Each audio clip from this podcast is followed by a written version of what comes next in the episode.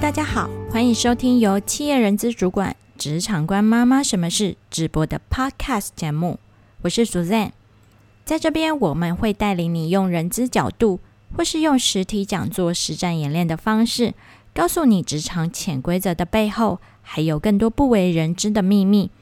真实重要的职场生存学，其实在不是从事人资工作的顾问讲师课程里，有时候是蛮难实际应用的。所以，我们希望结合过去在人资系所毕业所学到的系统化课程，再加上在职场上直接从事超过十年以上的企业人资工作的角度，让你直接获得最有效的职场生存技巧。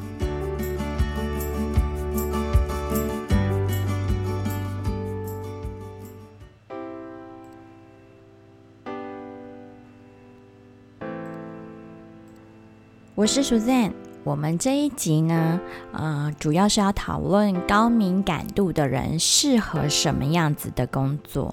好，为什么我会录这一集呢？主要呢，其实是为了我自己的孩子哦。为什么会这么说呢？因为啊，我的老大其实他很容易因为一些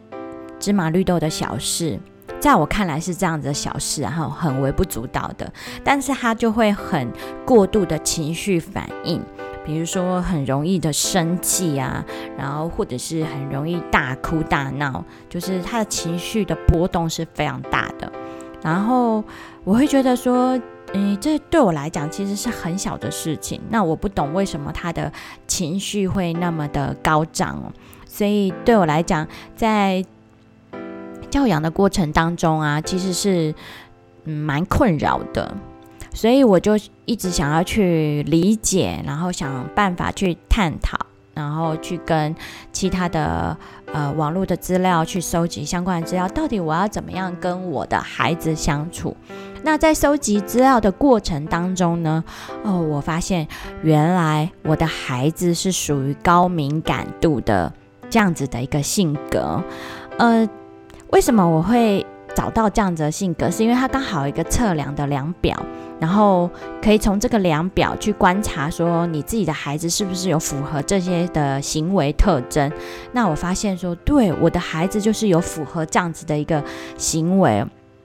所以从那个时候我去了解掉到，就是高敏感度的孩子又怎么样去相处。那同时间呢，我想到说。在这个现呃资料调查的过程当中啊，其实高敏感度的人他适合什么样子形态的工作？我未来要怎么样去辅导我的孩子？就是他可能有哪几种类的形态工作是比较适合他的？那这是我会考虑的一个方向。那我相信可能呃。听众朋友，有些他自己就是属于高敏感度的人，那可能可以参考看看，说，诶，适合有哪些工作？那如果，呃，你跟我一样都是爸爸妈妈的，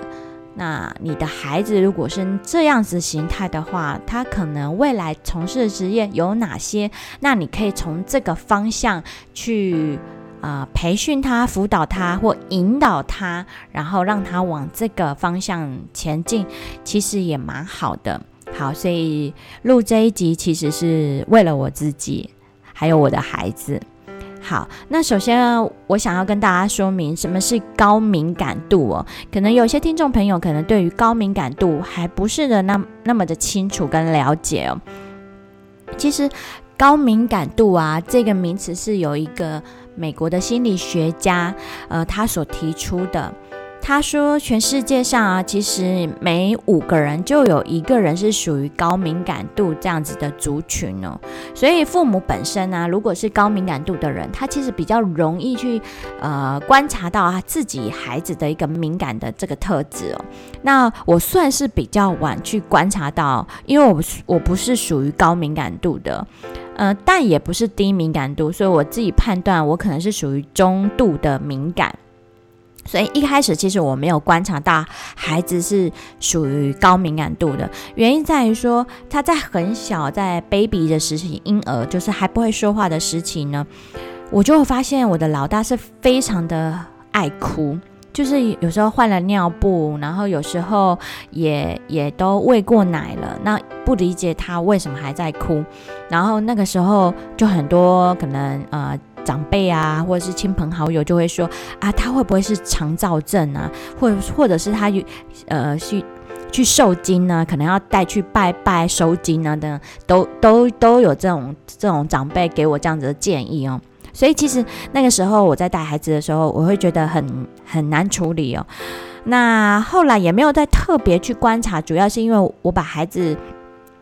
呃送回给娘家的妈妈带，因为我还在上班，所以我那时候没有呃全职的时间去照顾他。所以对于孩子这个敏感的特质，我就其实重心是放在工作上，没有特别的去观察到，只是觉得他很爱哭。那渐渐他越来越大了，现在也上了幼儿园了。他开始会表达自己情绪的时候，哦，我就开始观察到我的好孩子好像很，就是在外界或是我自己看来是比较难搞的，比较难教的。所以，呃，我就去没有理解到他这种敏感的一个特质的种种反应呢。所以，呃，心理学家就定义说，这样子一个高敏感的人呢，他其实对于内在还有以及外在的刺激哦，他是比一般人是比较有感觉的，而且很容易被情绪淹没的。那所以呢，很多人就开始投入这样子的相关研究。那其实高敏感度哦，其实它的内涵其实它可以变得更丰富、更立体的。所以一般来讲，对，对大部分的来讲，其实它不是所谓的一种病症哦，是只是你要怎么样跟这样子的一个敏感的特质去自己好好的去跟他相处，还有父母要怎么样跟这样子的形态的孩子相处，所以比较多的研究是来自于这方面的。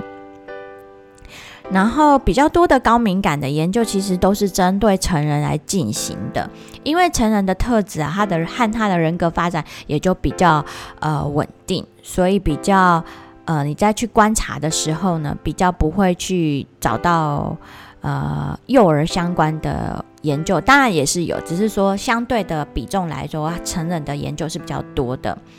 好，那通常呢？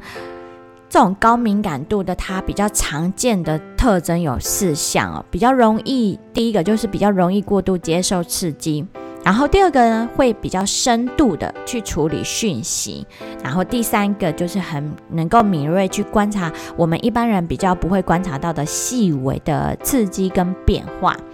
然后第四个他的情绪反应很大，然后同理心比较强。这个这个这一点呢，其实在我的孩子身上我也容。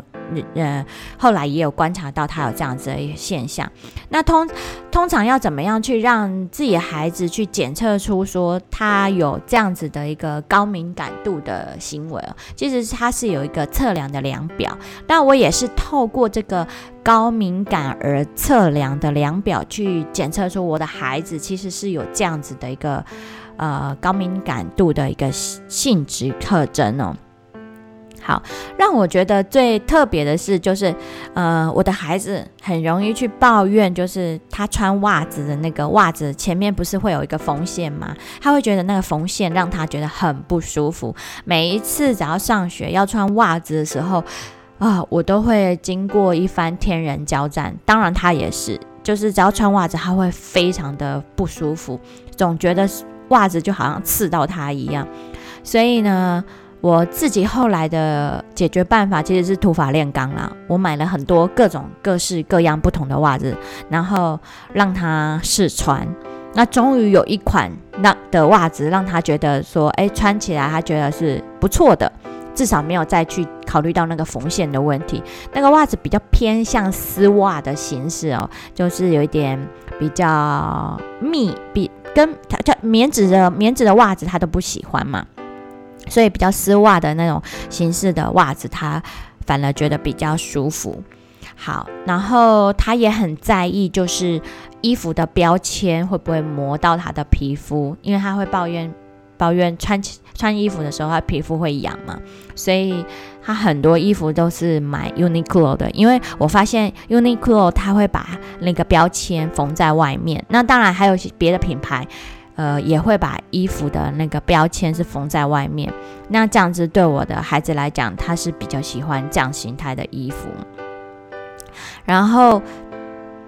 我的孩子呢，也很容易呢，遇到一些事情的时候，他很容易放大去感受它。那包含比如说，呃，他遇到比较高的溜滑梯啊，或者是现在那个公园里面不是会有一些比较特别，呃，共融式亲子的那种游乐场，它就是不是一般的那种塑胶罐头的游乐场。因为它会有一些比较特殊的让孩子攀爬的一些高度，我孩子在玩这些器具的时候啊，他就会去考虑，哎，这个东西他能不能够，能不能够就是去够到这些东。这个器具，或者是他攀爬的时候，是不是有足够的安全？所以他会很谨慎的去做这样的评估。所以这类型的都是属于比较高敏感度的。那当然呢，因为这个检测的表有好多题哦，那你至少要符合超过呃十三个选项以上的话呢，才是属于比较是高敏感度的。如果只是一两个、两三个。其实它都不算是高敏感度，可能就像我一样是中度的这样子而已。好，如果呢你是成人的啊，其实幼儿的检测方式就可能相对不是那么的适合你哦，因为你的人格发展已经到了呃稳定的程度了。那这边呢有一个成人的高敏感度的自我检测量表，那你可以透过这个量表呢去找出自己的。呃，是不是符合这样子的一个感受？那我会把这个成人的版本呢贴到这个我的 podcast 的 show note 上，那你可以从这边去连接到你需要的资料。好，那我们就会回归正题啦。如果你是高敏感度的人，那你适合什么样子的工作？因为我会想要研究说，未来我的孩子。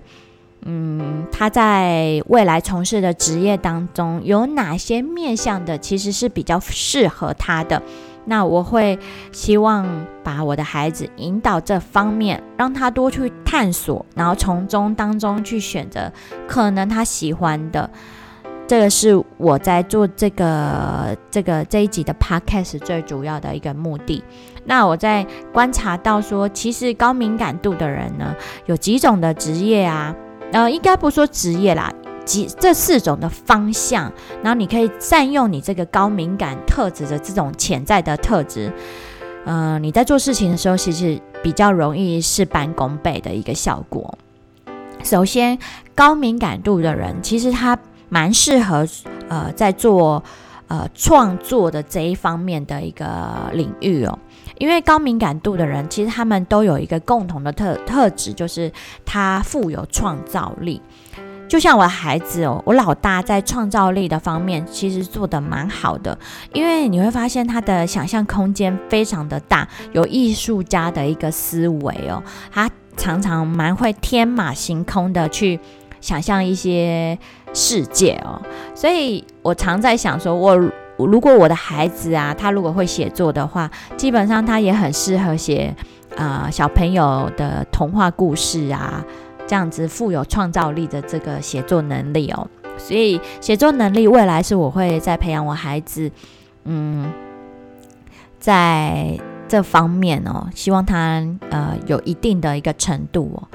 那平面设计，像设计类的啊，或者是啊工业设计啦，或者是室内设计这种设计类型的呢，它也是需要创造力的嘛。所以呢，这个也很适合属于高敏感度的。那创作领域里面还有哪些呢？比如说，呃，像音乐的制作人呐，他们要写歌嘛，好，所以这方面也很适合。啊，比如说画家啦，也是啊，你需要呃很很大的空间的想象啦，去创作啦，哈，好，所以只要能够是创作的这些，能够带来这个成就的满足感，就很适合高敏感度的人从事的。好，那再来的话呢，因为高敏感度的人，他们其实都有很高度的去观察到别人的感觉，所以他这种直觉性也蛮强的，而且他也能够很能够有具有同理心嘛。所以他也很适合做那种，呃，一对一的沟通咨询呢。比如说像一对一的沟通咨询，像比如说心理智商智商师啊、物理治疗师啦，或者是像我一样，然后可以从事啊，就是人资的工作。呃，人资的工作面向有很多嘛，那他可能适合就是呃一对一的，比如说招募的工作啊，这个也很蛮适合。属于高敏感度的，那或者是呢，呃，他也可以适合做就是自由职业的。所谓自由职业呢，就是他能够呃自由的安排自己的工作时间，然后配合自己的一个工作能力。那这个工作呢，嗯，也蛮适合像 SOHO 族就会适合这样子的一个高敏感度，因为他就。比较不容易，呃，让外在的同事去影响到自己嘛。好，所以从事的方工作的领域的方向大概有这几类型，可以让各位去做这样子的一看一个参考哦。好，那因为我们到了年今年年初，然后过完年了，其实已经马上大家都有感受到这一波的。年后的转职潮嘛，那我在自己的 Best Career 的粉丝专业就有放入这样子的一篇文章，就是呃牛年的年后转职潮的系列文章。那希望大家可以到 Best Career 去去找。那也希望大家在年后转职上面能够，如果有在找工作的话，希望你找工作能够顺利。那如果喜欢，呃，职场官妈妈什么是频道的朋友，那请你也继续锁定，同时也追踪 Best Career 粉丝专业。那我们这一集就到这边喽，下次再见，拜拜。